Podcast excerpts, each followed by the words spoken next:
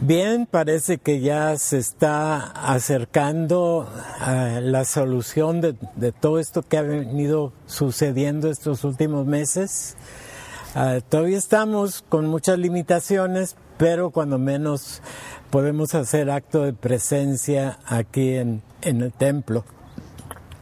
Y es el mes de julio ya, y presagian que ya pronto vamos a poder reunirnos con más regularidad. Bueno, eso es los jóvenes, porque todavía los, los viejitos como yo y, y los niños todavía están uh, limitados en poder ir y venir, pero vamos a estar viendo a ver de qué manera podemos tener, aprovechando todo el espacio que hay aquí, uh, tener un lugar para todos, aunque algunos se tengan que quedar en su automóvil y los más jóvenes puedan estar sentaditos con mucha disciplina. Uh, de todos modos, este, estamos esperando todo lo que el Señor está haciendo. Y, mientras tanto hemos tenido uh, la experiencia de que todas estas limitaciones uh, realmente a la iglesia no han provocado una limitación, sino que el hecho de que hemos estado siendo prácticamente obligados a hacer mucho de esto en línea, la, realidad es que hay mucha gente que se ha venido uh, subiendo a las proyecciones en diferentes medios y aún no siendo ni siquiera de la congregación, tenemos gente que me ha avisado que nos está viendo en Toluca, otros que nos han visto en Chihuahua, otros en Ciudad Juárez y vete a saber cuántos más lugares que aún estamos por enterarnos. Pero Uh, estamos ahora en el mes de julio iniciando una la siguiente parte de la serie que venimos desde el principio de año acerca de la manifestación. Y hoy vamos a enfocar sobre la manifestación de la vida. Y uh, vamos a estar basándonos en un pasaje que se encuentra en Primera de Juan, Uh, y al mero principio de Primera de Juan, que dice así, lo que era desde el principio, lo que hemos oído, lo que hemos visto con nuestros ojos, lo que hemos contemplado y palparon nuestras manos tocante al verbo de vida, porque la vida fue manifestada y la hemos visto. Y la hemos visto y testificamos y os anunciamos la vida eterna, la cual estaba con el Padre y se nos manifestó. Acuérdense que Juan estaba presente cuando el Señor Jesús estaba en, su tiempo de ministerio aquí en la tierra. Y dice, sigue diciendo Juan, lo que hemos visto y oído, eso os anunciamos para que también vosotros tengáis comunión con nosotros y nuestra comunión verdaderamente es con el Padre y con su Hijo Jesucristo. Comienza diciendo en el versículo 4, estas cosas os escribimos para que vuestro gozo sea cumplido es extraordinario. Como este Juan, y probablemente ya era bastante mayor, no sabemos exactamente si escribió después o antes de la destrucción de Jerusalén, pero sí fue antes del Apocalipsis. Y uh, inicia Juan con una introducción un tanto formal. Y, es un tanto diferente a las otras epístolas que tenemos en el Nuevo Testamento. Aborda desde inmediato su propósito de, la carta y lo, que plantea desde el inicio es específicamente sobre la manifestación de la vida que se encuentra en Jesucristo. Insisto, recordemos que Juan lo vio, lo conoció, caminó con él. Lo que Jesús impactó su vida se hace evidente en su Evangelio y muy evidente en sus cartas.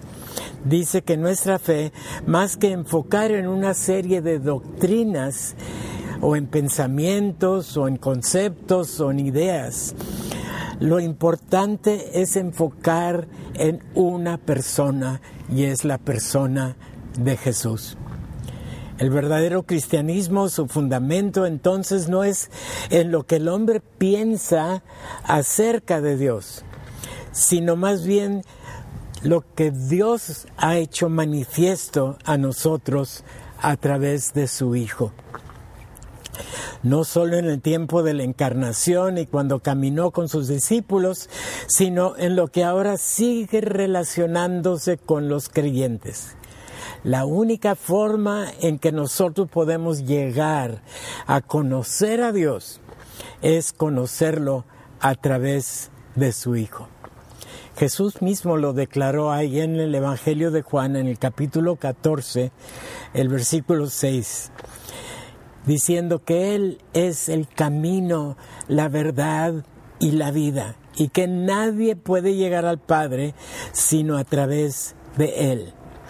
Entonces es de considerarse el hecho de que Juan sea el autor del Evangelio, el autor de sus cartas y hasta el Apocalipsis, como que no le alcanzaba el tiempo de contar todo lo que él tenía eh, y que estaba recibiendo y que las cosas que él se acordaba. Y eh, eh, en, la introducción a la carta menciona cinco cosas que históricamente Jesús eh, se manifestó. En primer lugar, tenemos el mensaje histórico que nos relata su vida.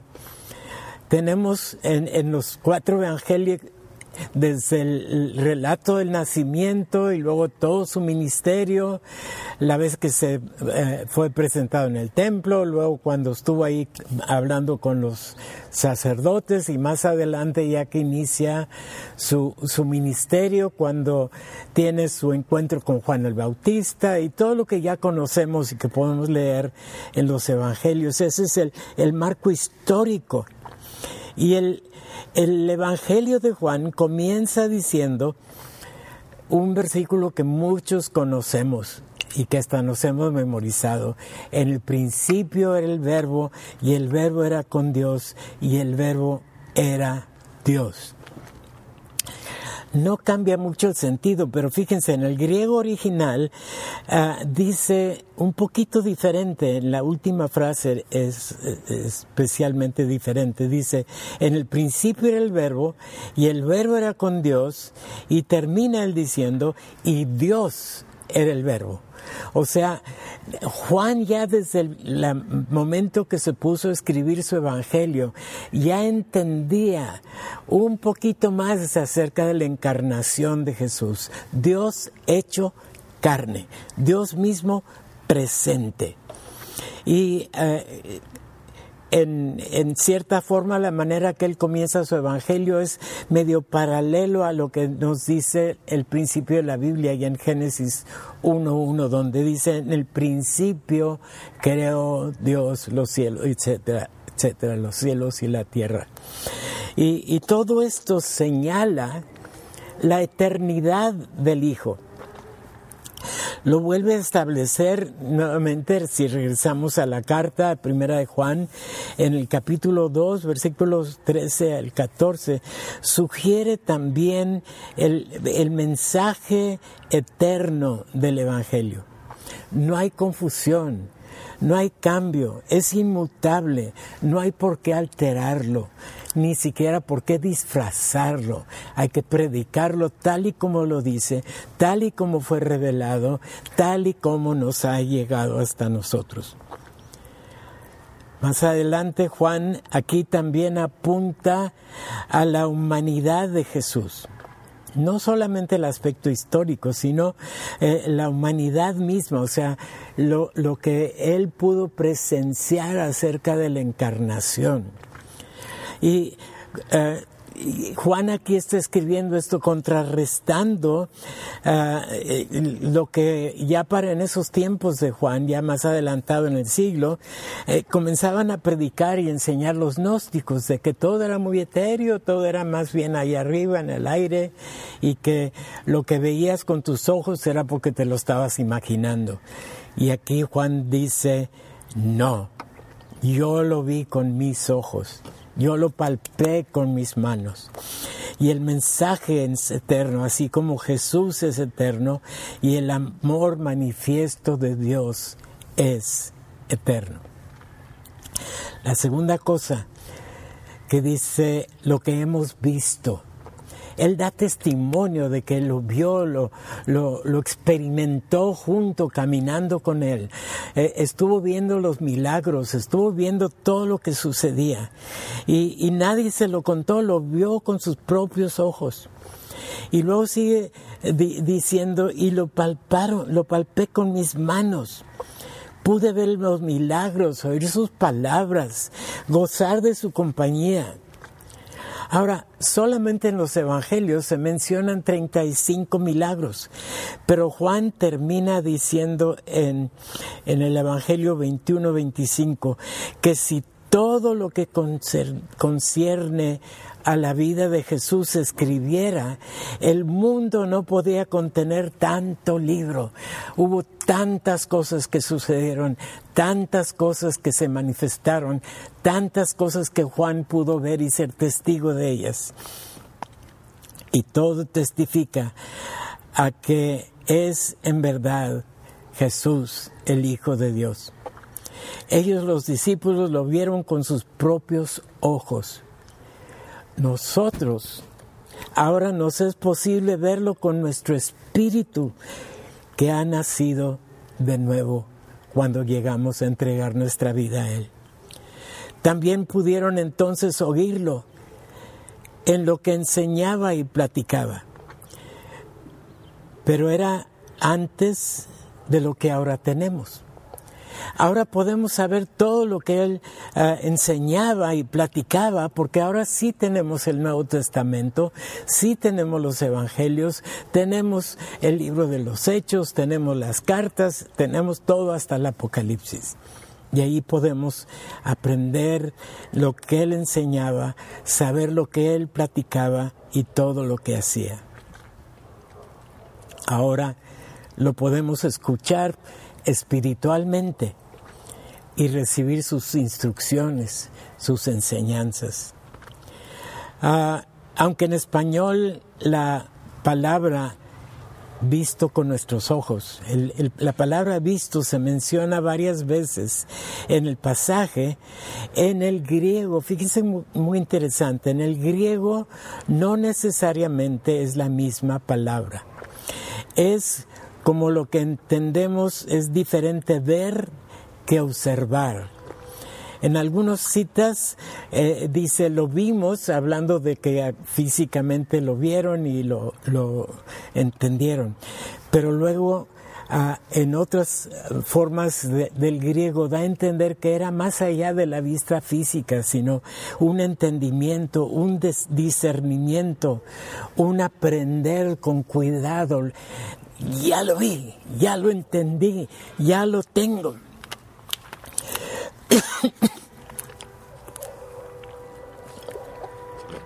Luego la cuarta cosa,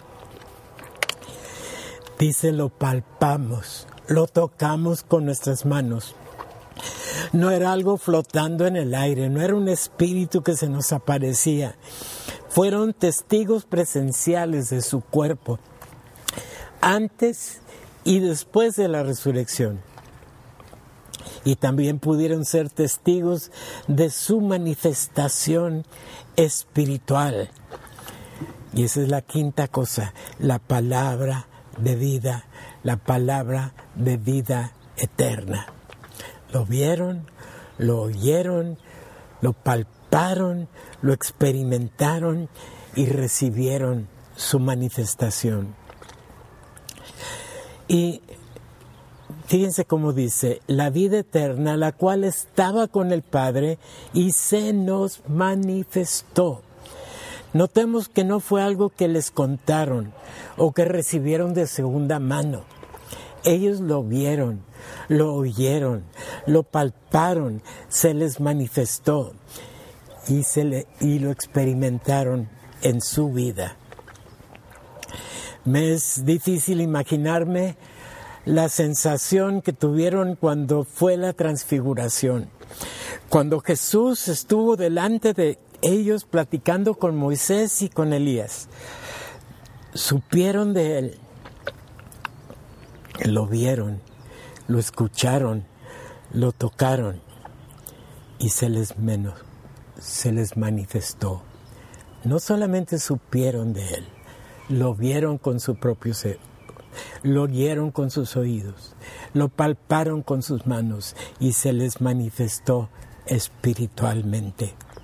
El mensaje entonces no solo es de la persona de Jesús y su extraordinaria presencia, sino de la vida que representa y comunica que es la vida eterna. La vida eterna que al creer en Él ya nos ha sido otorgada. Jesús no solamente está en lo histórico o en lo físico, en lo material. No es solamente un objeto palpable, aunque sí en el espíritu lo podemos palpar, sino que podemos experimentar la manifestación de su vida dentro de nosotros. Pablo en 2 Corintios, en el capítulo 4, versículos del 4 al 6, nos explica por qué no todos lo pueden identificar de la misma manera. Y hablado de la gente que, que niega hasta la existencia de Jesús, Pablo dice, en los cuales el Dios de este siglo cegó su entendimiento de los incrédulos para que no les resplandezca la luz del Evangelio de la gloria de Cristo, el cual es la imagen de Dios porque no nos predicamos a nosotros mismos, sino a Jesucristo como Señor y a nosotros como vuestros siervos, por amor de Jesús. Porque Dios que mandó que de las tinieblas resplandeciese la luz, es el que resplandeció en nuestros corazones para iluminación del conocimiento de la gloria de Dios en la faz de Jesucristo. El relato de los evangelios nos presenta una idea vaga de lo que aquellos discípulos pudieron experimentar estando con Jesús. Ahora nosotros tenemos como creyentes la gran ventaja de la presencia del Espíritu Santo en nosotros que nos lleva a experimentar en nosotros mismos la gloria del Señor, que es a la medida en que vamos madurando espiritualmente, cuando se va haciendo cada vez más palpable más personal, más íntima, más de una experiencia individual de cada creyente. Al final del pasaje, Juan dice, estas cosas os escribimos para que vuestro gozo sea cumplido. En, otras versiones utiliza la palabra para que vuestro gozo sea completo. Me, gusta más cumplido porque hace pensar que es el cumplimiento de una promesa, la experiencia del gozo del Señor Jesucristo en el creyente, porque el gozo es parte del fruto del Espíritu Santo que mora en nosotros. No es algo que el ser humano pueda producir. Yo no puedo producir gozo. Cuando lo intento, nada más acabo frustrado, lejos de estar gozoso. Es la esencia, el gozo, la certeza que se produce mediante una relación íntima con Dios. Y mientras más profunda es la relación, mayor es el gozo. El gozo no es una opción más, es esencial, es necesario, es parte del regalo que recibimos. Es entonces la esencia de nuestra vida aquí mientras llegamos allá. Los apóstoles fueron testigos presenciales y comunicaron lo que habían visto, lo que habían oído y lo que habían palpado. Lo pudieron proclamar y transmitir en forma efectiva porque lo, lo que transmitieron fue su propia experiencia. Llegaron a preservar sus experiencias en lo que ahora tenemos escrito en nuestras manos, el Nuevo Testamento. Ahora bien, en nuestra relación con Jesucristo, también nosotros podemos llegar a ser testigos presenciales en la medida que desarrollamos nuestra relación con Él. ¿Cómo puede ser posible? Porque la presencia del Señor mora en nosotros. Nuestra comunión con Dios es la en esencia es la comunión que tenemos con su Hijo y con el Espíritu Santo. Nosotros también podemos proclamar el Evangelio porque no lo hemos recibido de oídas, sino en nuestra propia experiencia con Dios, constatándolo en lo que podemos leer y observar. Ahora bien, concluyo diciendo que el verdadero cristianismo no es un sistema de pensamiento o de ideas transmitidas de una persona a otra. Es, ah, es Jesús mismo, como es revelado en las Escrituras y presente en nuestra vida una relación personal, una experiencia personal, una experiencia personal genuina. Es lo que nos lleva a tener comunión con otros que comparten con nosotros la misma experiencia y es precisamente lo que ahora podemos proclamar con gozo. Ora conmigo pidiéndole al Señor Ayúdanos, Señor, a discernir tu presencia, que podamos verte, podamos oírte, podamos palparte para experimentar el gozo que tú produces en nosotros como tus hijos. Te hemos visto, te hemos observado, hemos aprendido de ti nos ha sido hecho conspicuo. Ha sido nuestra experiencia. Y gracias Señor por el amor que tú tienes y que nos permite tener esa experiencia. Gracias en el nombre de Cristo Jesús. Y yo quiero decirte a ti que si tú no tienes esta experiencia, que si tú no tienes esta certeza de la vida de Jesús viviendo en ti, está a tu alcance. Ahí en primera de Juan en el capítulo 2, versículo 2 dice que el Señor Jesús pagó por tu perdón. Él es la propiciación por tu pecado. Y no solamente por el tuyo, sino de todo el mundo. Pero para recibir ese beneficio necesitas creer. Y creyendo necesitas entregar tu vida. Es todo lo que pide. No pide penitencias, no pide que hagas una peregrinación, no pide nada de eso. Simplemente cree en el Señor Jesucristo y serás salvo, ahora y para toda la eternidad. Recíbelo, recíbelo recíbelo. Bien, hemos tenido un buen rato juntos y solo queda despedirnos de este lugar, pero sabiendo que la presencia de Dios continúa con cada uno de nosotros. Así es que podemos pedirle al Señor que nos siga bendiciendo y guardando que Él siga haciendo resplandecer su rostro sobre nosotros, que Él siga teniendo de nosotros misericordia, que Él alce su rostro sobre nosotros y ponga en nosotros paz.